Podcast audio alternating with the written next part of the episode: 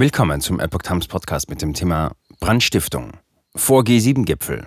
Acht Polizeiautos ausgebrannt.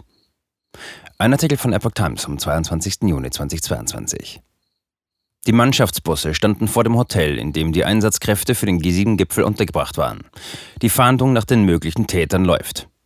Kurz vor dem G7-Gipfel sind in München acht Polizeiautos in Flammen aufgegangen. Die Mannschaftsbusse der Bundesbereitschaftspolizei standen am frühen Mittwochmorgen alle vor einem Hotel, in dem Einsatzkräfte für den G7-Gipfel untergebracht waren, wie ein Sprecher der Münchner Polizei der deutschen Presseagentur sagte. Die Ermittler gingen von Brandstiftung aus. Die Polizei fahndete kurz nach Bekanntwerden unter anderem mit einem Hubschrauber nach möglichen Tätern, blieb dabei zunächst aber ohne Erfolg, wie der Sprecher weiter sagte.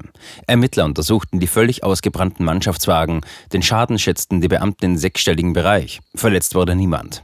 Der G7-Gipfel ist von 26. bis 28. Juni auf Schloss Elmau in der Nähe von Garmisch-Partenkirchen geplant. Dort treffen sich unter der Leitung von Bundeskanzler Olaf Scholz die Staats- und Regierungschefs der USA, Großbritannien, Deutschlands, Frankreichs, Italiens, Japans und Kanadas.